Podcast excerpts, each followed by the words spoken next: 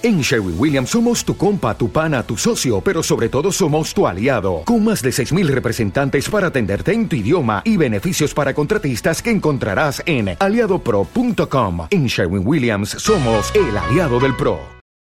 Hola muchachos y muchachas, bueno, eh, voy a grabar lo que es el audio, o los audios mejor dicho, de Thompson, que es el último autor que nos queda para repasar por esta vía antes del parcial de introducción a la comunicación social. En un inicio, Thompson empieza hablando sobre la comunicación en el contexto social o la comunicación y el contexto social. ¿Cuál es la relación que se establece entre estas dos cosas en la época que la analiza, que vendría a ser una sociedad moderna o la modernidad?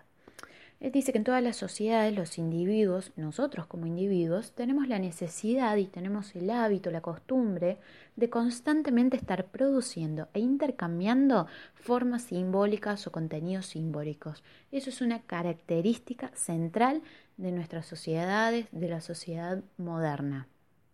Ahora, él dice que cuando proliferan las instituciones mediáticas que van a ser el eje central de su teoría, estas formas simbólicas se producen con un fin determinado que es el consumo. Entonces pasan a denominarse bienes simbólicos. Entonces, em, estas sociedades modernas tienen como una dimensión simbólica que les es irreductible, ¿sí? como característica central, es decir, nosotros como individuos necesariamente estamos produciendo intercambiando todo el tiempo formas simbólicas y las instituciones también, aunque con eh, distintos cambios que, van generando, porque, bueno, al tratarse de una institución, las formas de producir, la forma de intercambiar, las relaciones que se establecen en el intercambio varían, ¿sí? cambian a lo que es la cotidianeidad nuestra.